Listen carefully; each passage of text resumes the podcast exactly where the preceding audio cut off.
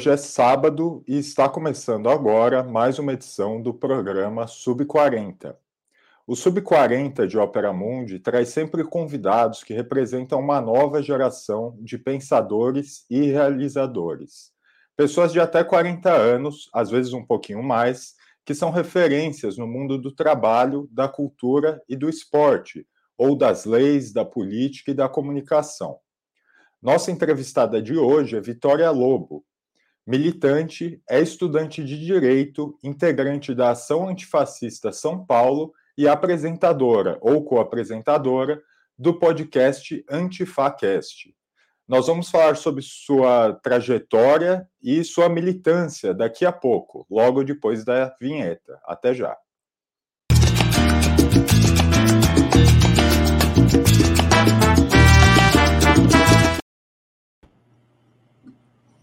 Boa noite, Vitória. É uma honra, um prazer ter aqui você no Sub 40.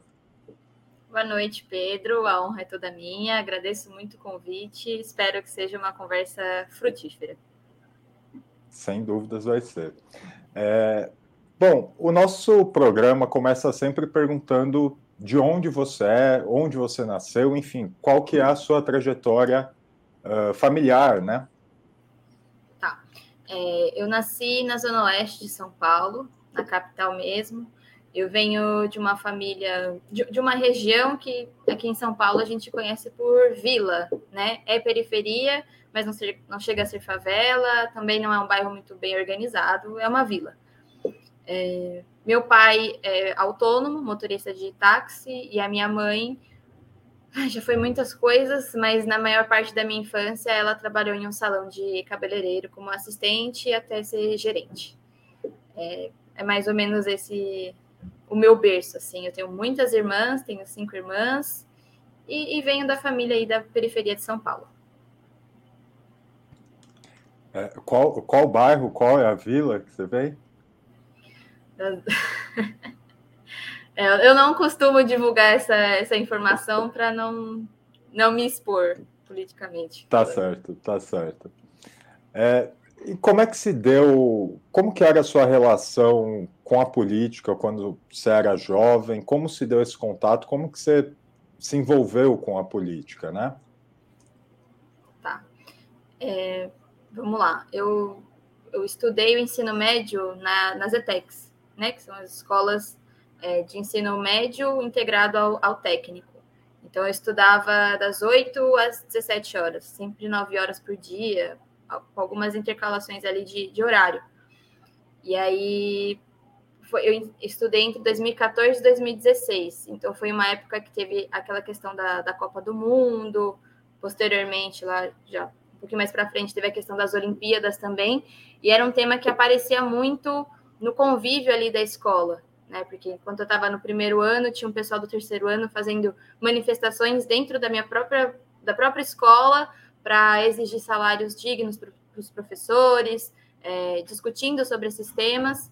E aí, posteriormente, eu comecei a ter aula de sociologia e eram conversas sempre que incentivavam a gente a ter pensamento crítico, sabe? Não, o professor não conduzia a gente, mas ele colocava é, nos ensinou a enxergar as ferramentas necessárias para olhar para a história com um olhar crítico. E, e aí, a partir disso, eu fui me interessando um pouquinho mais por política. Em 2015, eu fui me interessando pelo feminismo, né, quando eu tinha 15 anos. E fui na minha primeira manifestação, que foi contra o PL 5069, que o Eduardo Cunha propunha é, ali no rol de, de, de, de, proposições tinha a questão do Estatuto do Nascituro, é, proibições ou restrições ao direito ao aborto, que já são é, legalmente previstas, e, e ali eu me encontrei, assim, enquanto, enquanto ser humano mesmo, enquanto ser social. 2015 também foi um ano muito difícil, assim, questões psicológicas, eu tinha essa sobrecarga da escola, e foi um período em que eu tirava notas muito boas, mas eu vivia só para estudar. Era, era, muito, muito, muito puxado. E eu não estava muito bem psicologicamente. E acho que foi a política que me deu uma, uma resgatada, assim. E aí, em 2015, aconteceram também as ocupações de escolas.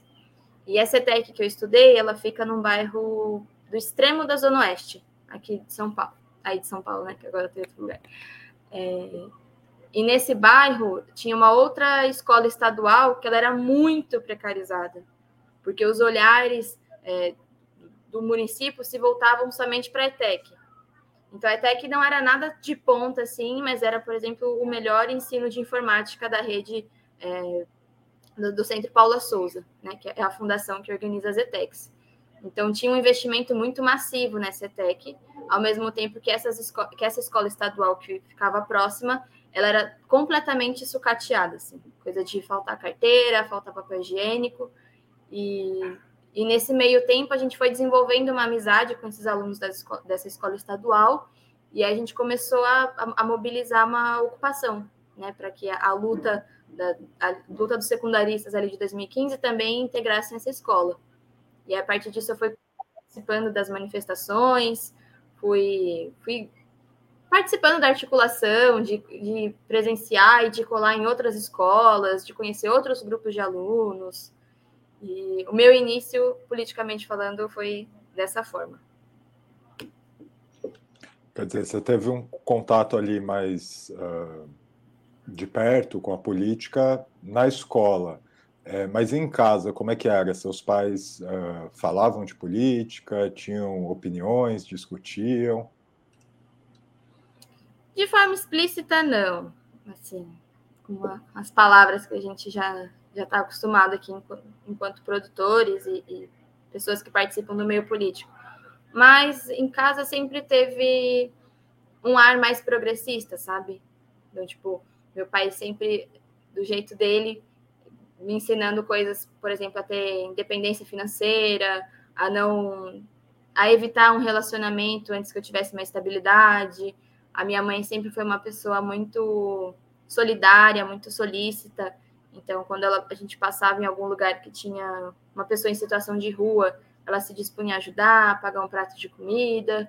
E por mais que não seja sejam atitudes que hoje estão no, no mesmo espectro, assim, por exemplo, eu sou contra a, a caridade dessa forma feita religiosa, né? Mas foram atitudes que, que foram me conduzindo a ter um olhar mais, mais amplo, né? A não pensar só no meu umbigo, a evitar o individualismo que a sociedade impõe para a gente.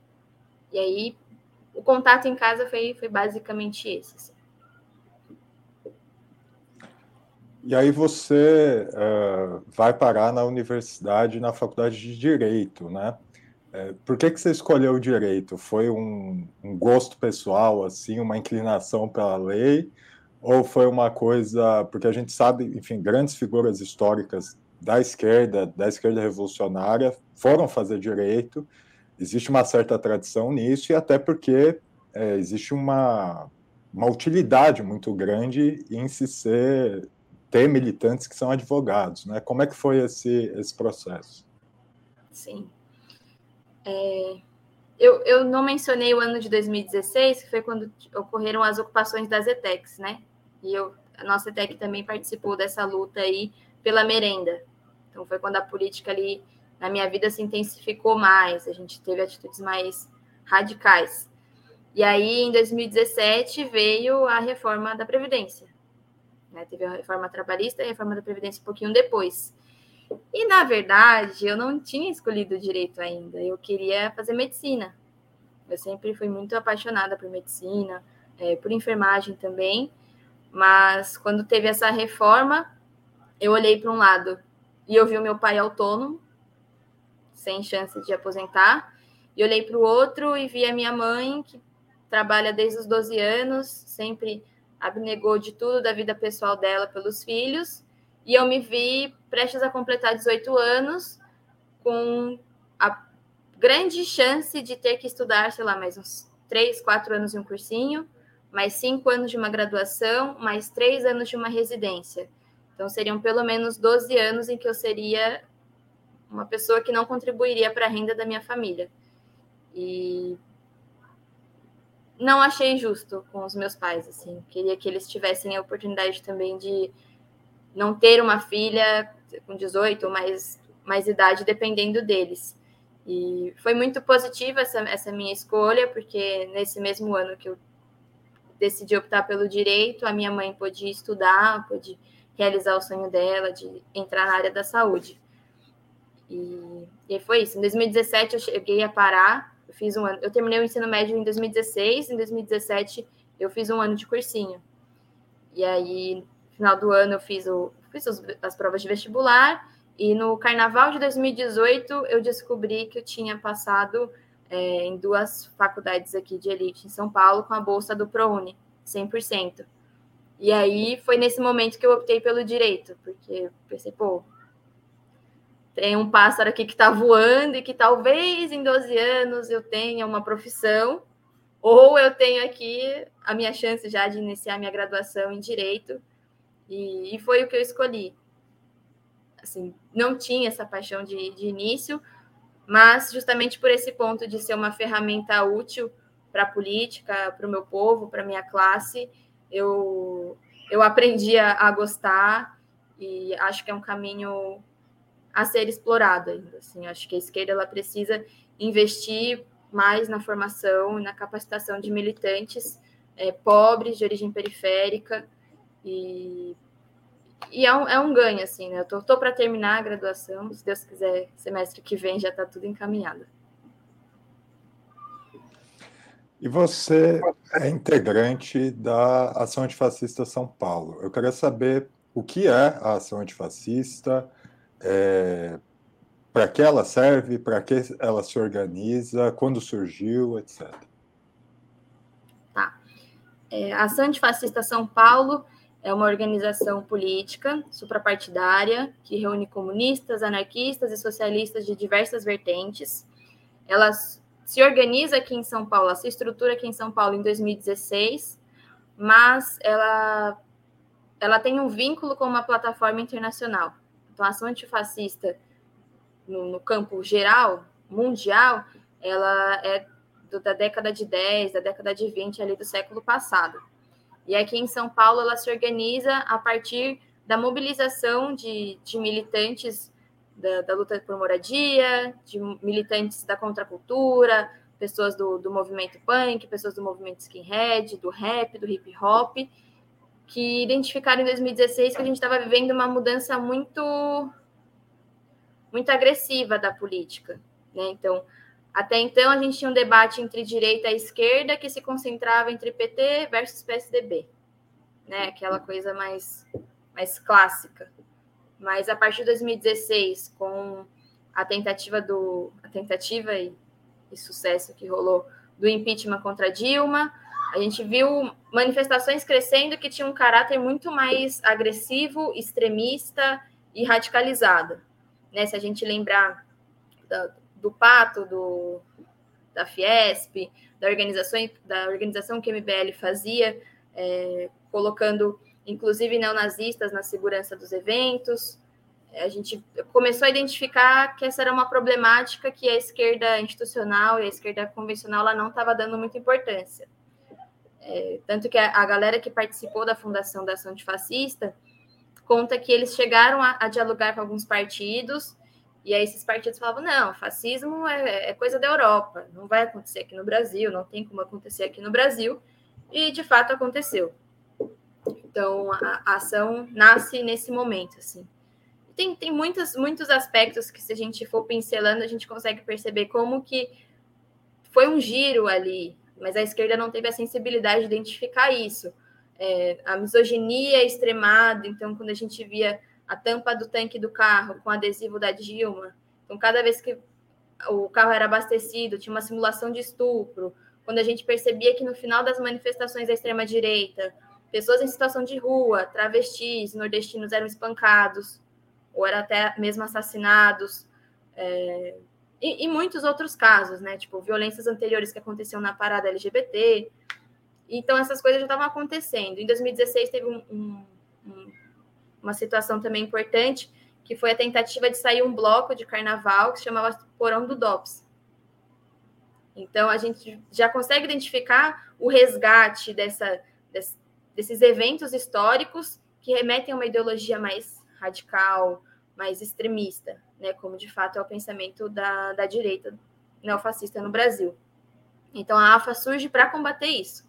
Ela surge para fazer esse alerta, né, para fazer essa, essa, essa manifestação, essa explosão para que a direita, para a esquerda pudesse entender de fato o que estava acontecendo, ou para que pelo menos se voltasse a isso, né? Não visse como ah, é uma mera é uma questão espontânea, eles não estão organizados, é, são casos pontuais.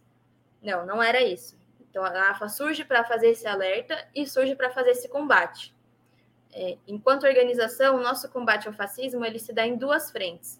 Na frente ideológica, questão de teoria, de de pedagogia também, de, de, de, conscientização popular, de conscientização política. Então, a gente tem um trabalho de organizar ateneus, rodas de conversa, debates, de, do próprio podcast, né, que eu sou co-apresentadora junto com o Pedro, de colocar esses temas para serem discutidos. Né? E aí a outra frente é de ato na rua, assim, de impedir essas pessoas de se manifestarem, de estarem na rua colocando as suas ideias para jogo. Porque o, o, grande perigo do fascismo é que ele se aproveita do, do ressentimento popular.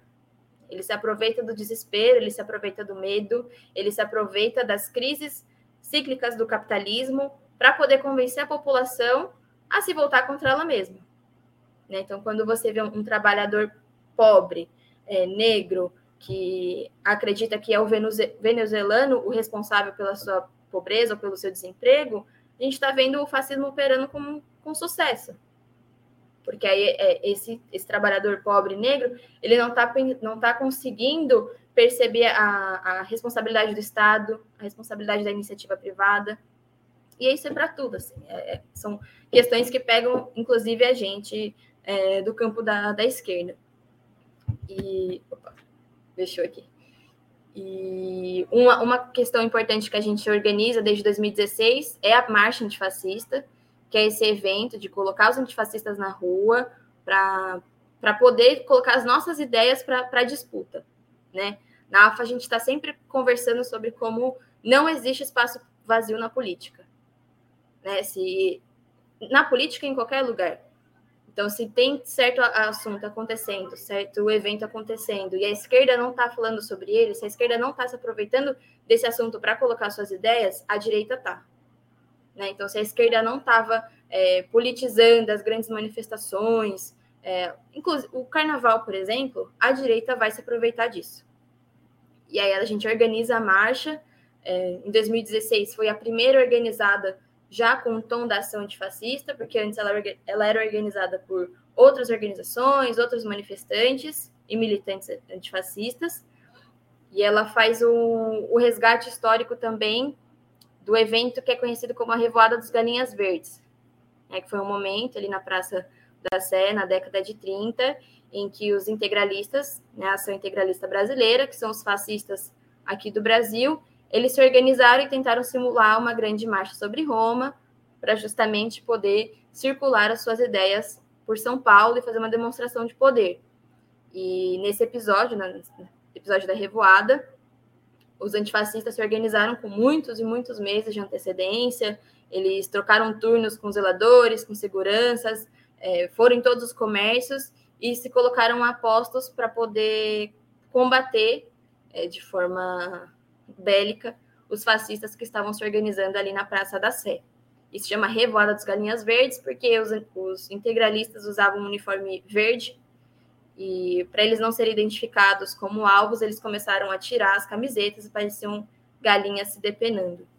Então, a ação antifascista, quando organiza a marcha, ela faz questão de passar por esses pontos históricos e simbólicos de, da própria história da luta antifascista aqui no, no Brasil e em São Paulo. Você é, tratou um pouco disso até na, na, na questão anterior, mas existe muitas polêmicas em torno da definição do fascismo na esquerda, né? É, por um lado, a gente tem aquele argumento de que as esquerdas muitas vezes usam o termo de uma forma muito abrangente, é, de forma que a categoria em si perderia força ou seriedade é, que ela deveria ter, né? Por outro lado, há o argumento de que as concepções muito fechadas, é, categorias muito fechadas de fascismo, nos impediriam de ver e nomear o, o fenômeno antes que ele se manifestasse, né? ou se manifestasse por completo. É, uhum. Para vocês da ação antifascista, o, o que é o fascismo? Né? Quais são as características principais desse fenômeno? Tá. É, na nossa interpretação, o fascismo é um fenômeno político que surge nos momentos de crise do capitalismo.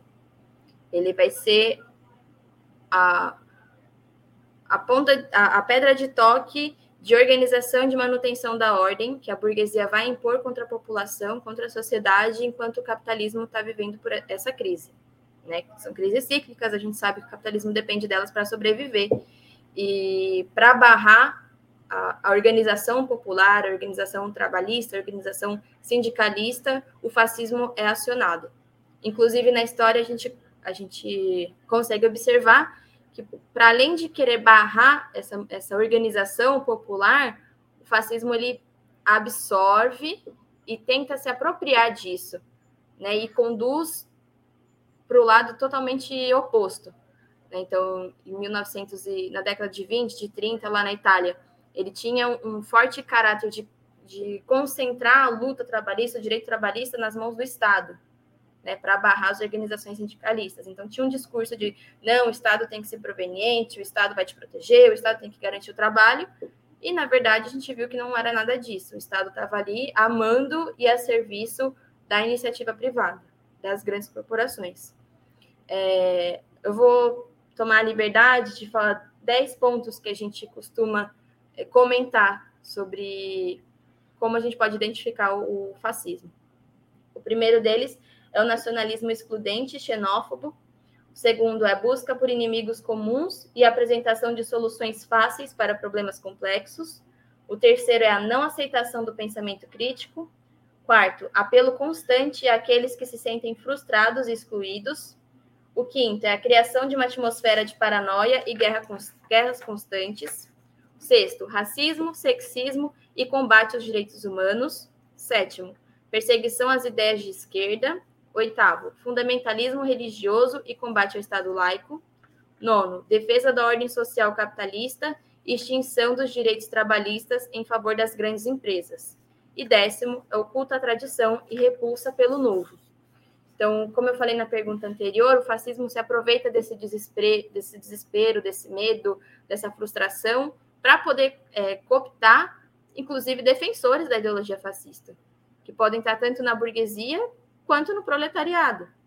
Né? Quando a gente vê o Bolsonaro com 50 milhões de votos, a gente sabe que tem todo uma, um contexto ali político, de ausência da esquerda, de manipulação da direita, mas a gente sabe que tem uma grande parcela ali que é racista, que é xenófoba, que é misógina, que, que é contra as pessoas LGBTs. A gente sabe que elas estão ali porque a gente, inclusive, já enfrentou elas nas ruas.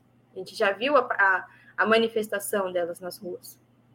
Então, o fascismo, ele, ele reúne essas características e é muito importante que a gente não se, não se prenda, justamente como você falou, nessa visão é, quase essencialista, né, de, de muito bem delimitado esse espaço do fascista, que se não for uma experiência tal qual foi na Itália, tal qual foi na Alemanha, então não é fascismo.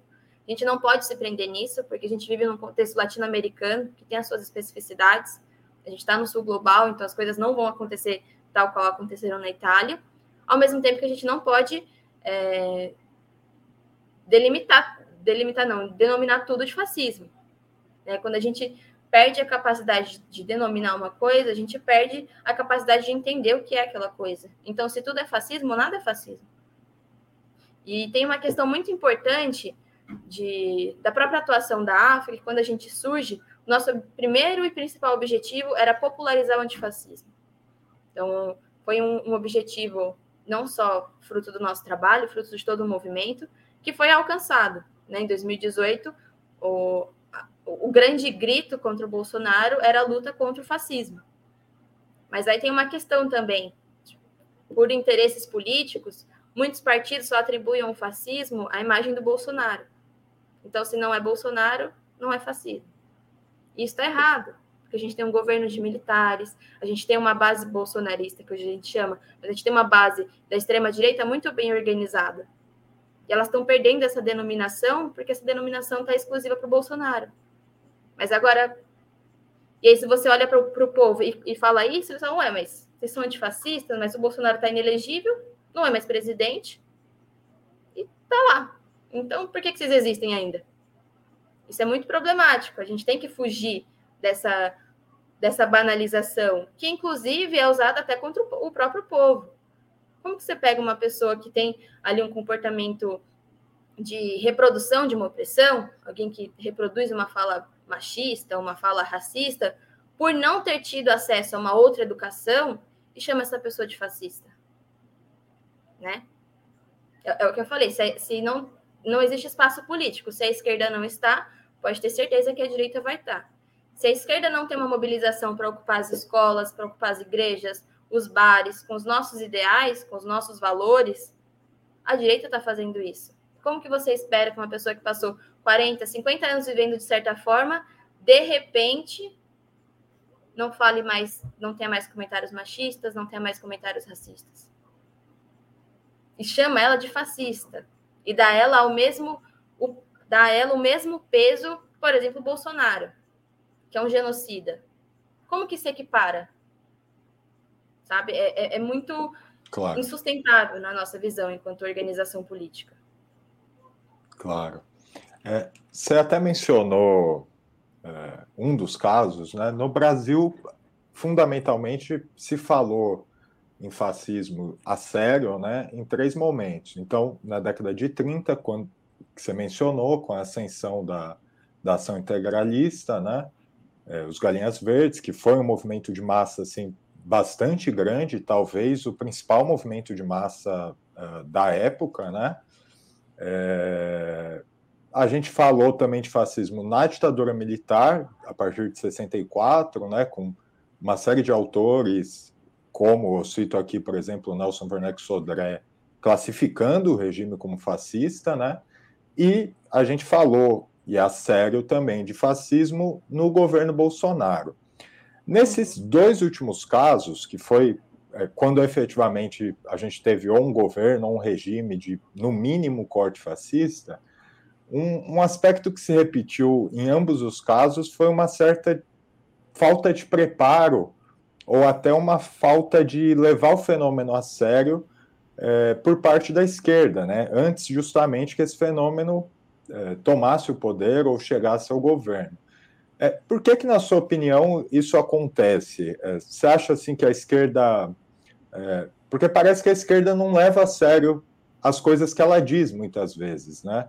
O que, que uhum. torna, é, na sua opinião, a esquerda tão vulnerável quando esses fenômenos fascistas avançam? Na minha opinião, é o fato de ainda não ter rompido com o capitalismo. Os partidos eles tentam é, mascarar, né? Então, se você faz, se hoje você consegue fazer um, um comparativo com o governo do Lula e do Bolsonaro, isso é muito problemático, porque a proposta ali da, da, das eleições era Bolsonaro para cá, o Lula para cá, né? A extrema direita para cá, e o amor vence o ódio para cá, a esquerda para cá. Mas a esquerda está indo para cá, sabe? Então isso é muito problemático. E a esquerda ela não se prepara porque ela não rompe com o capitalismo. Ela não vislumbra um mundo socialista, um mundo em que a gente não precisa se organizar a partir dessa relação de trabalho, essa relação de valor de mercadoria. Então, se ela não se não vislumbra esse momento, ela não consegue perceber que o capitalismo está vinculado às crises do capitalismo. Ela vai achar que, que essas questões elas são pontuais, que elas não estão vinculadas à ordem econômica, que as pessoas estão revoltadas só porque é, elas são malucas ou elas são, é, sei lá, têm problemas psicológicos. Não, as pessoas estão revoltadas porque elas estão passando fome, porque elas não vislumbram um mundo em que elas vão viver com dignidade. Eu tenho 23 anos, eu não sei se eu vou me aposentar em, que cenário é aceitável um, um, jovem, um adolescente ter que, que escolher? No meu caso, foi uma escolha é, eu não vou dizer de privilégio, porque eu tenho muito respeito pelo, pelo sacrifício que os meus pais fizeram, mas foi uma, uma escolha ainda fácil, né? Ou estudo no cursinho ou eu vou para a faculdade. Mas e quem está escolhendo entre eu alimento mais esse filho ou mais aquele? E é esse o cenário do nosso povo. Esse é o cenário que a nossa classe vive. E a esquerda não atribui isso à responsabilidade do sistema econômico vigente. Acha que política pública vai resolver isso, vai tapar esse buraco aqui, essa promessa de campanha vai resolver aqui e ali, e não vai. Então, a, a falta de, de seriedade é porque, eu acho, na minha opinião, é que, no fundo, não se propõe a romper com o capitalismo. Porque rompendo o capitalismo, o fascismo acaba. O fascismo não, não vai ter por que existir. Aí a gente vai ter, muito provavelmente, outros problemas, mas tudo bem. Mas não vai ser o fascismo, não vai ser essa, essa coisa extremista, brutal, que não suporta a existência do outro. Né, que é, é, é pautada no genocídio, no colonialismo, no neoliberalismo. A gente vai ter outros problemas, mas não vai ser dessa ordem. A gente não vai estar buscando um inimigo interno, não vai estar incentivando o estupro da presidenta e de outras mulheres, não vai estar justificando o estupro entre, ah, não te estuprei porque você não merecia, porque você é bonita. Não vai estar justificando é, o ato de colocar fogo em um indígena na, na rua. Sabe? São, são, são questões que estão ligadas também ao capitalismo. Porque as pessoas que operam esses atos mais, mais extremistas são pessoas frustradas, que a esquerda não acessa mais. Porque quando não rompe com o capitalismo e arruma uma desculpa mais florida, ah, espera um pouco, ah, daqui quatro anos vai passar, ah, está acontecendo no mundo todo, essas pessoas estão cansadas, elas tão, têm as urgências. E é óbvio que eu jamais vou justificar a, a adesão de uma pessoa a uma ideologia de extrema direita, mas é compreensível sabe? Eu, então, acho que é, é por, por, essa falta de, de, rompimento com o capitalismo que a esquerda não leva a sério o fascismo, porque acha sempre que ele vai estar passando. Isso não é uma, uma particularidade do Brasil, tá? Na, na Itália, uh, os partidos também não levavam a sério. Falavam que, inclusive, uma das, da, uma das linhas de, de alguns partidos era não vamos reagir, porque se a gente reagir à altura, eles vão aumentar a violência. Então, colocava a responsabilidade do fascismo nos partidos que queriam ser antifascistas. Não é uma particularidade nossa, mas a gente já está em 2023, já aconteceram muitas experiências, a gente é capaz de aprender com a história. Que foi, foi algo que a gente viu, inclusive, no, no pré-golpe de 64, né? essa posição de é, não vamos avançar, porque se a gente avançar, a reação vai ser muito grande, e aí se fica num, Quer dizer, é o, é o, é o, gato correndo atrás do rabo sempre, né? A gente sempre concedendo para eles não, não avançarem. É, mas uma eles das avançarem. iniciativas. Exato, exato. É, uma das iniciativas que a, a Ação Antifascista São Paulo, a AFA, toca é o Antifacast, né? Que é um programa aqui no YouTube da qual, do qual você é apresentador, é, co-apresentadora, né? Tem o Pedro Silva. Eu queria que você falasse é, um pouco sobre esse programa, o que, que é o Antifacast e por que, que vocês decidiram fazer é, esse programa. E também queria perguntar uma curiosidade em termos de formato, né? Porque é um programa que vocês adotaram aquele formato que se popularizou muito, né? Do, do MesaCast, né? Quer dizer, duas pessoas entrevistando uma pessoa e uma uma conversa menos densa, menos séria, né? Eu queria que você falasse um pouco sobre isso. Tá. É, o MesaCast surge como uma ideia maluca que a gente teve no ano passado, mas que já tem um vínculo com a nossa atuação aí desde 2016 para cá. A gente sempre organizou muito Ateneu, né? Que é esse momento em que alguém faz uma explanação sobre determinado assunto, por exemplo, Revolução Cubana, questão palestina, questão das mulheres, faz essa explanação e depois a gente abre para uma troca é, entre quem está assistindo e quem está fazendo a exposição. A gente sempre teve isso. Né? Em 2019, por exemplo, a gente organizou é, o Novembro Negro, é, o Outubro Vermelho, então a gente estava sempre, constantemente fazendo, criando momentos e oportunidades, eventos para para fazer essa troca de ideia com quem comparecia. A gente fazia alternância de lugares, é, fazia em, em bares de, de, esquerda, espaço de esquerda, em extremos da periferia de São Paulo. Só que em 2019 a gente diminuiu um pouco essas ações, a gente diminuiu muito a nossa atividade política em razão da eleição do Bolsonaro e também do João Dória aqui em São Paulo.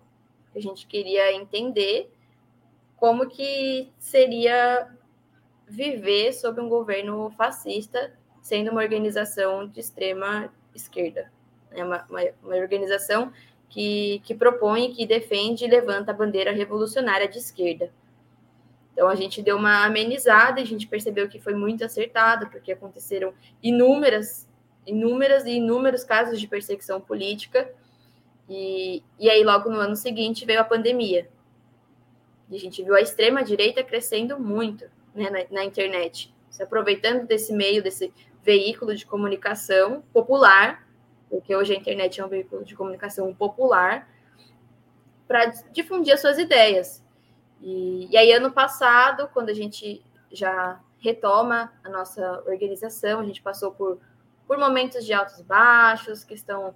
É, tem um detalhe muito importante sobre a ação antifascista, que eu acho importante mencionar, que a nossa organização é composta 100% por pessoas da periferia, pessoas trabalhadoras, pessoas pobres, que se comprometem com a luta política. Então, a gente vai ter é, todas as contradições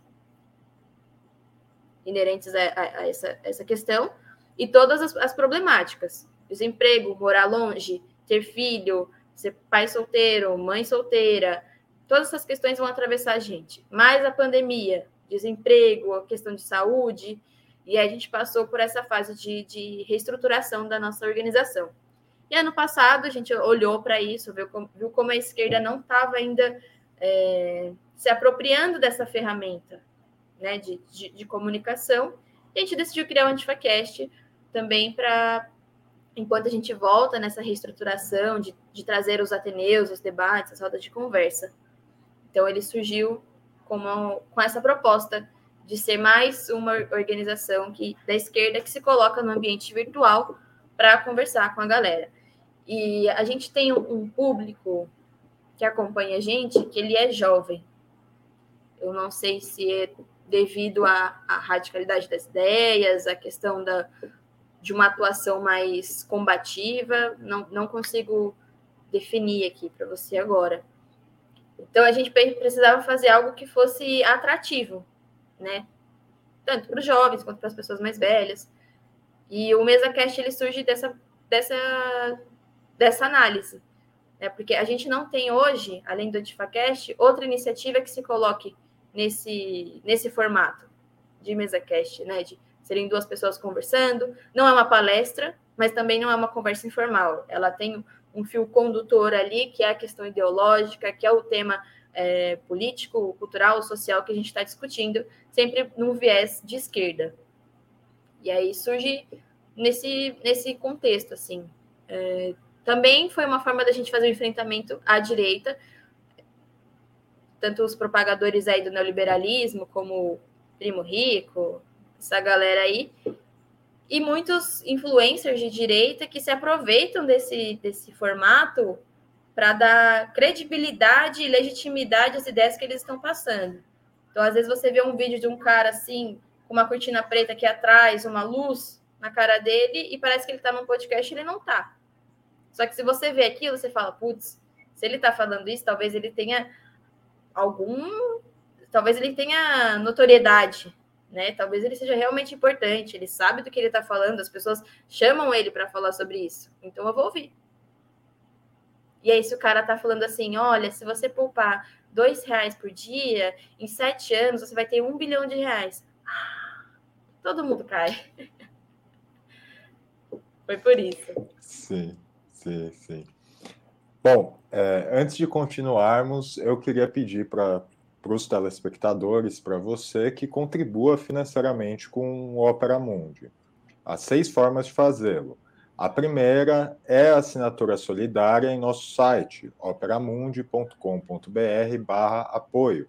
A segunda é se tornando membro pagante de nosso canal no YouTube. A terceira é contribuindo agora mesmo com o Super Chat. A quarta contribuindo com o Super Sticker. A quinta é através da ferramenta Valeu Demais, quando assistirem aos nossos programas gravados. E a sexta é através do Pix. A nossa chave é apoie.operamundi.com.br. O jornalismo de Ópera Mundi, comprometido em colocar a verdade acima de tudo, depende do apoio de seus leitores e espectadores para se manter e desenvolver. Escolha uma das formas de contribuição e se engaje na batalha democrática de fortalecer a imprensa independente. É, Vitória, uma outra iniciativa muito interessante da AFA que vocês tocam é o Centro Social e Desportivo Estrela Vermelha. Eu queria que você falasse um pouco sobre isso. O que, que é esse centro? O que vocês fazem? É, o centro é mais uma dessas iniciativas que a gente tem de estar sempre alinhando teoria e prática.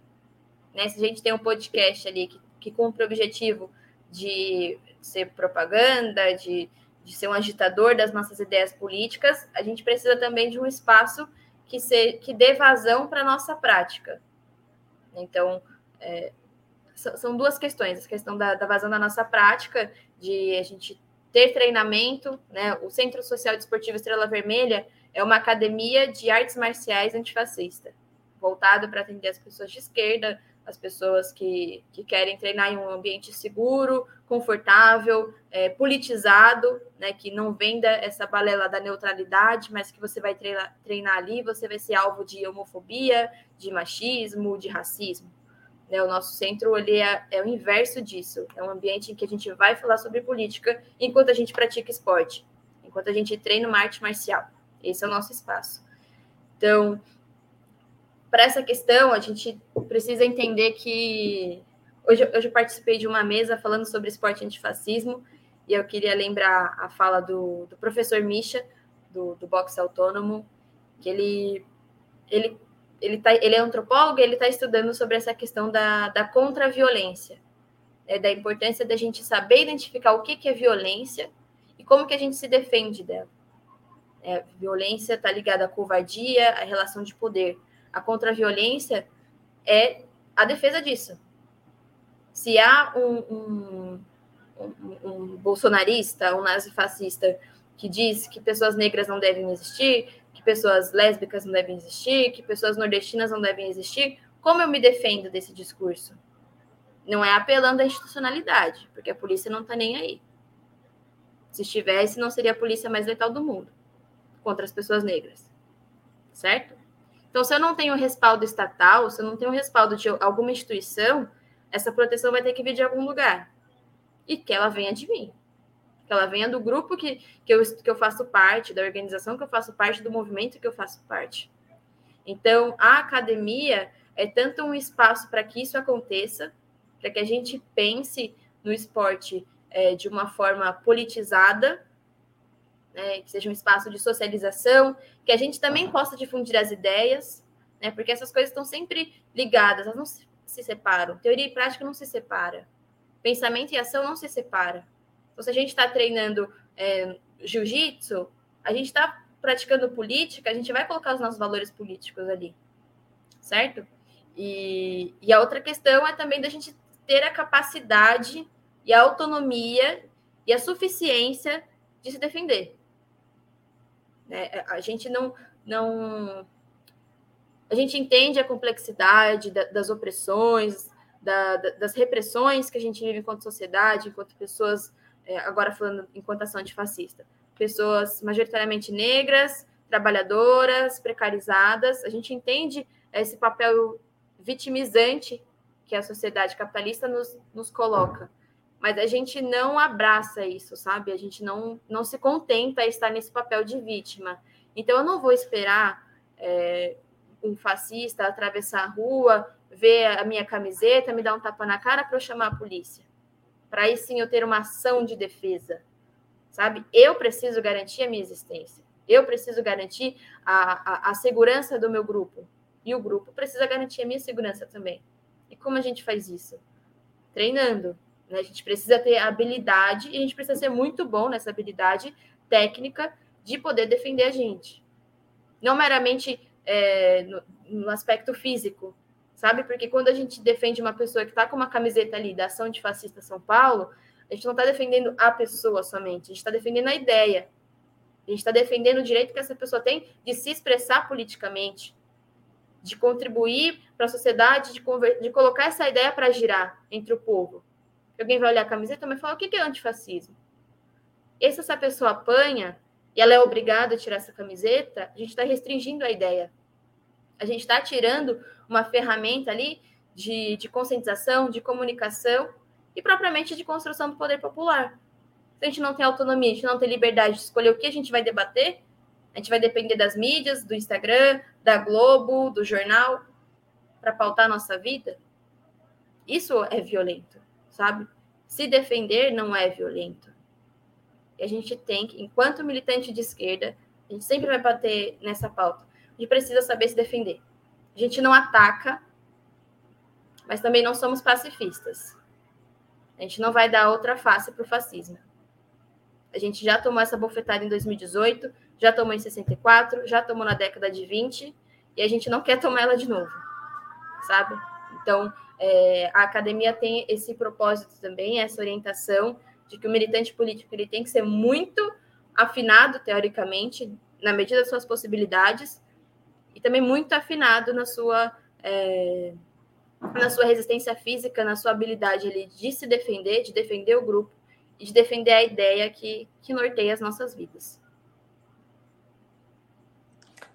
É, isso, é, isso é interessante porque esse tipo de iniciativa, é, ao menos nas, nas últimas décadas, acho que nos últimos 40, 50 anos, na esquerda brasileira é uma coisa nova, né? Quer dizer, a gente tem outros exemplos, como o boxe autônomo, que você até mencionou, é, mas ainda assim são iniciativas é, relativamente novas, né? Enquanto que em outros lugares é, já existe uma, uma cultura em torno de artes marciais no campo da esquerda, e é, enquanto a gente sabe, por exemplo, que na, nos bairros populares, nas vilas, nas periferias, é, a coisa do, das artes marciais é uma coisa muito forte, quer dizer, é, fundamentalmente, qualquer bairro médio de periferia de São Paulo vai ter pelo menos um projetinho social ali que tem artes marciais, que vai ter jiu-jitsu, que vai ter boxe, enfim, seja qual for, né? É, por que que, a que que você atribui essa... Porque parece uma coisa tão óbvia, né? Vamos fazer uma academia vermelha, a que, que você atribui isso? Você acha que a, que a esquerda brasileira é, tem muita confiança de que as coisas sempre vão ficar bem? É, é uma questão de classe? Como é que você vê isso? Eu atribuo isso a três pontos.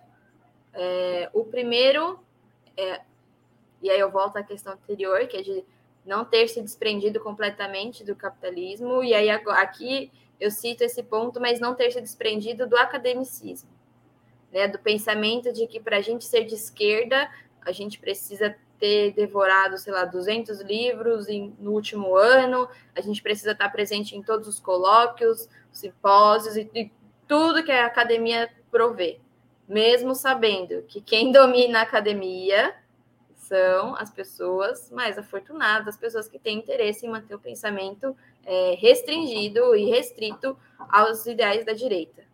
A gente sabe disso, a esquerda sabe disso, mas ela insiste na academia, né? É problemático. É, e é interessante, eu, eu gosto de citar essa questão da contradição, porque eu estava, sei lá, 20 minutos falando da importância da gente ocupar a academia.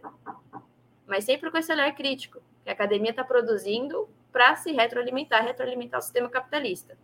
Esse é um dos pontos. É, o outro ponto é sobre a questão de classe, que se comunica com o terceiro ponto, a questão de raça. Ano passado, a gente elegeu Lula. A gente conseguiu, numa vitória apertadíssima, é, derrotar o Bolsonaro nas urnas. Foi algo muito, muito importante, política e simbolicamente, tanto para a esquerda quanto, quanto para o povo. A gente entendeu o recado que o povo não aceita mais um governo tal qual foi o do Bolsonaro. um governo genocida, fascista, que dava risada das pessoas que, que morriam em decorrência da Covid-19. É, a gente não, não conseguiu, é, a esquerda de modo geral, não conseguiu captar esse, esse, esse recado e, pô, colocar isso como um norte, sabe? Vamos fazer esse recado, então, valer daqui para frente, sabe? Então, a gente elegeu o Lula ano passado. Não deu nem dois meses, a direita estava na rua, estava fazendo acampamento. E cadê a esquerda para defender os seus ideais e tirar a direita dali? A, a, esquerda que defende tanto as instituições, a legalidade, a Constituição, tudo bem, nós defendemos também, mas essa, esse formato burocrático, esse Estado muito bem organizado, a esquerda defende isso. Mas quando acontece, a esquerda não vai atrás. E aí quem que vai atrás? Antifascista, torcida organizada, militantes pobres, militantes trabalhadores, que expõem o próprio corpo à violência física, da extrema-direita, que tem CAC, que anda armada, a violência da polícia, que tem aval do Estado para atirar em quem quiser, a violência da Polícia Rodoviária Federal. Sabe? Então são. Pô, e a esquerda aceita. E depois a esquerda pode até bater palma, falar assim, ah, muito obrigada, vocês, é, vocês tiraram os bolsonaristas das ruas, vocês destruíram os acampamentos. Mas a esquerda não suja a mão. Ela não fala, ah, vou aí com você. É não, muito obrigada por ter feito, viu? E meio que não fez mais do que sua obrigação. Porque é para isso que vocês servem, né? Vocês são pessoas pobres, vocês são pessoas negras. Vocês servem para isso, para violência, vocês gostam. Né? Acho que essa é uma crítica até que eu gostaria de fazer muito aqui, que estão sempre associando a ação antifascista só ao trabalho braçal ou à violência. Né? E aí eu, inclusive, agradeço muito o convite por ter essa oportunidade de expor ideias. Né? Eu quero a gente precisa falar, a gente precisa é, trocar ideias. A gente não é só uma organização de, de pessoas brutalizadas. Então, enquanto a esquerda não romper com isso, a gente não vai ter uma academia ou um centro social desportivo Estrela Vermelha em cada bairro. Mas já era para a gente ter. Entende? É o tipo de academia que é mais importante do que a, a outra academia que a, que a esquerda conhece. É, Vitória, a gente está chegando ao final do nosso programa, mas a gente sempre faz uma rodada de perguntas é, de, de ping-pong, de bate-volta.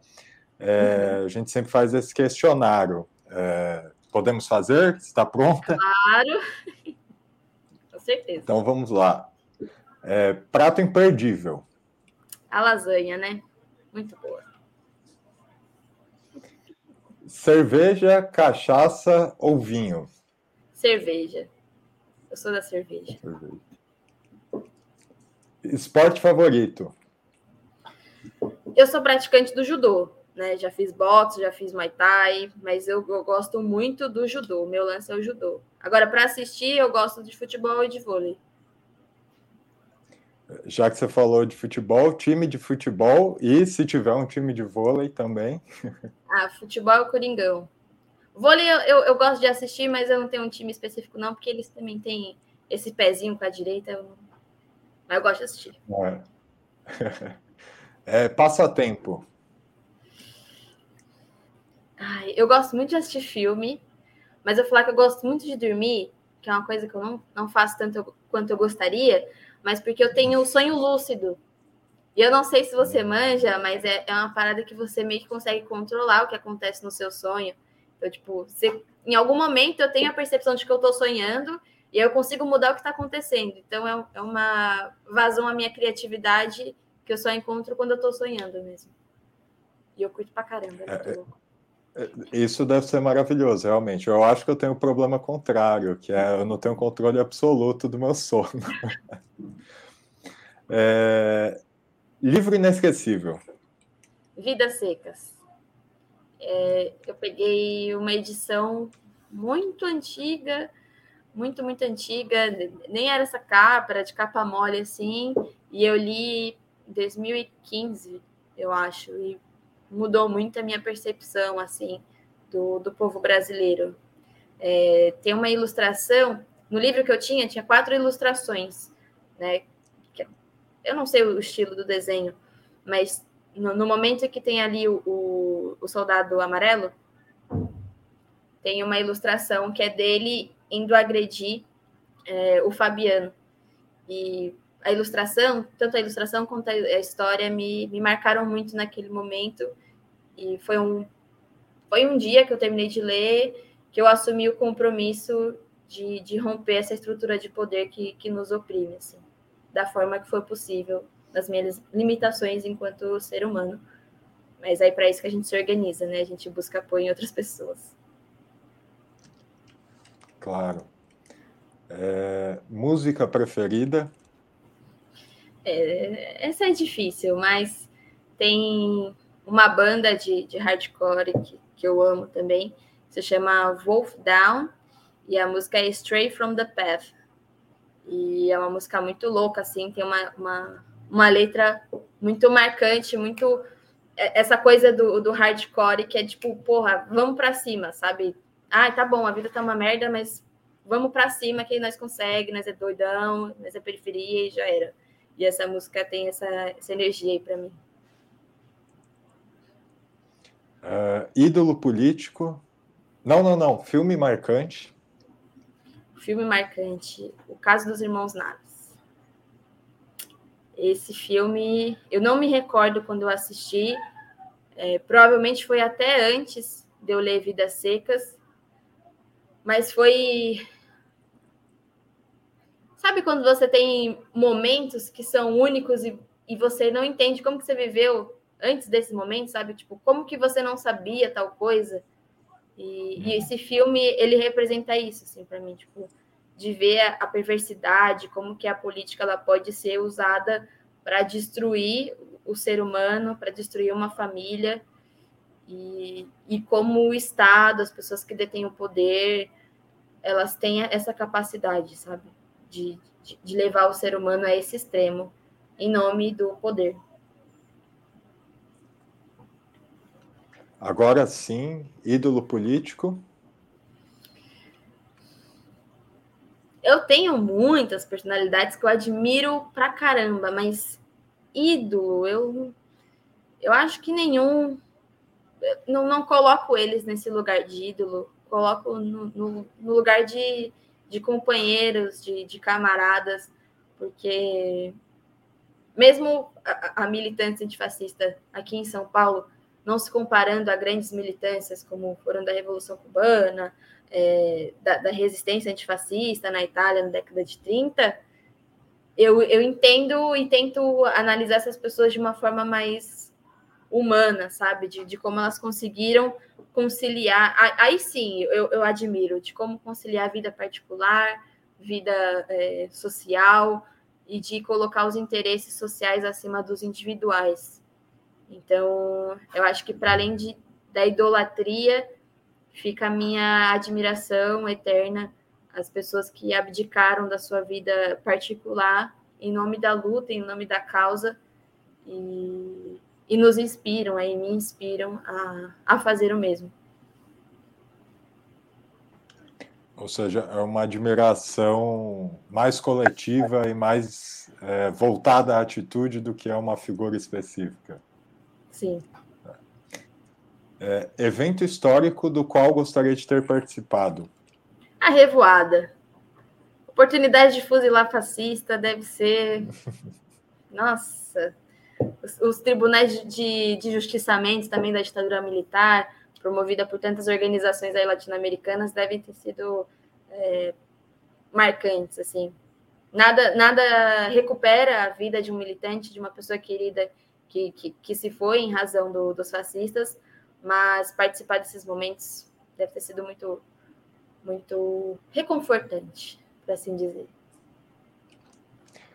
Bom, Vitória, eu queria te agradecer muito pelo seu tempo e por essa conversa tão interessante, tão informativa e, por que não, tão inspiradora, né? Eu acho que realmente existem lições importantes nas coisas que você falou aqui hoje e aí talvez é, me inclinando para a sua resposta em relação aos ídolos políticos, é, existem comportamentos muito importantes que você colocou aqui hoje. Então, eu queria te agradecer. Muito obrigado. Pedro, eu que agradeço, agradeço toda a equipe do Sub-40, do Opera Mundi. Né? Agradeço muito, muito, muito por esse espaço aqui. É, agradeço tanto por mim quanto pela ação antifascista. É, eu sou uma fanzaça aí do, do canal, de toda a iniciativa, estou sempre ouvindo, sempre acompanhando. E me sinto muito honrada de participar desse, dessa nossa conversa aqui de hoje. Agradeço por terem pensado aí em mim, em considerar que eu tenho coisas importantes a serem ditas também. Muito obrigada. Tá certo, muito obrigada. E eu também agradeço a todos e todas que assistiram esse programa, em especial aqueles que puderam fazer contribuições financeiras ao nosso site e ao canal de Opera Mundi aqui no YouTube. Sem vocês, o nosso trabalho não seria possível e nem faria sentido. Um grande abraço a todas e todas.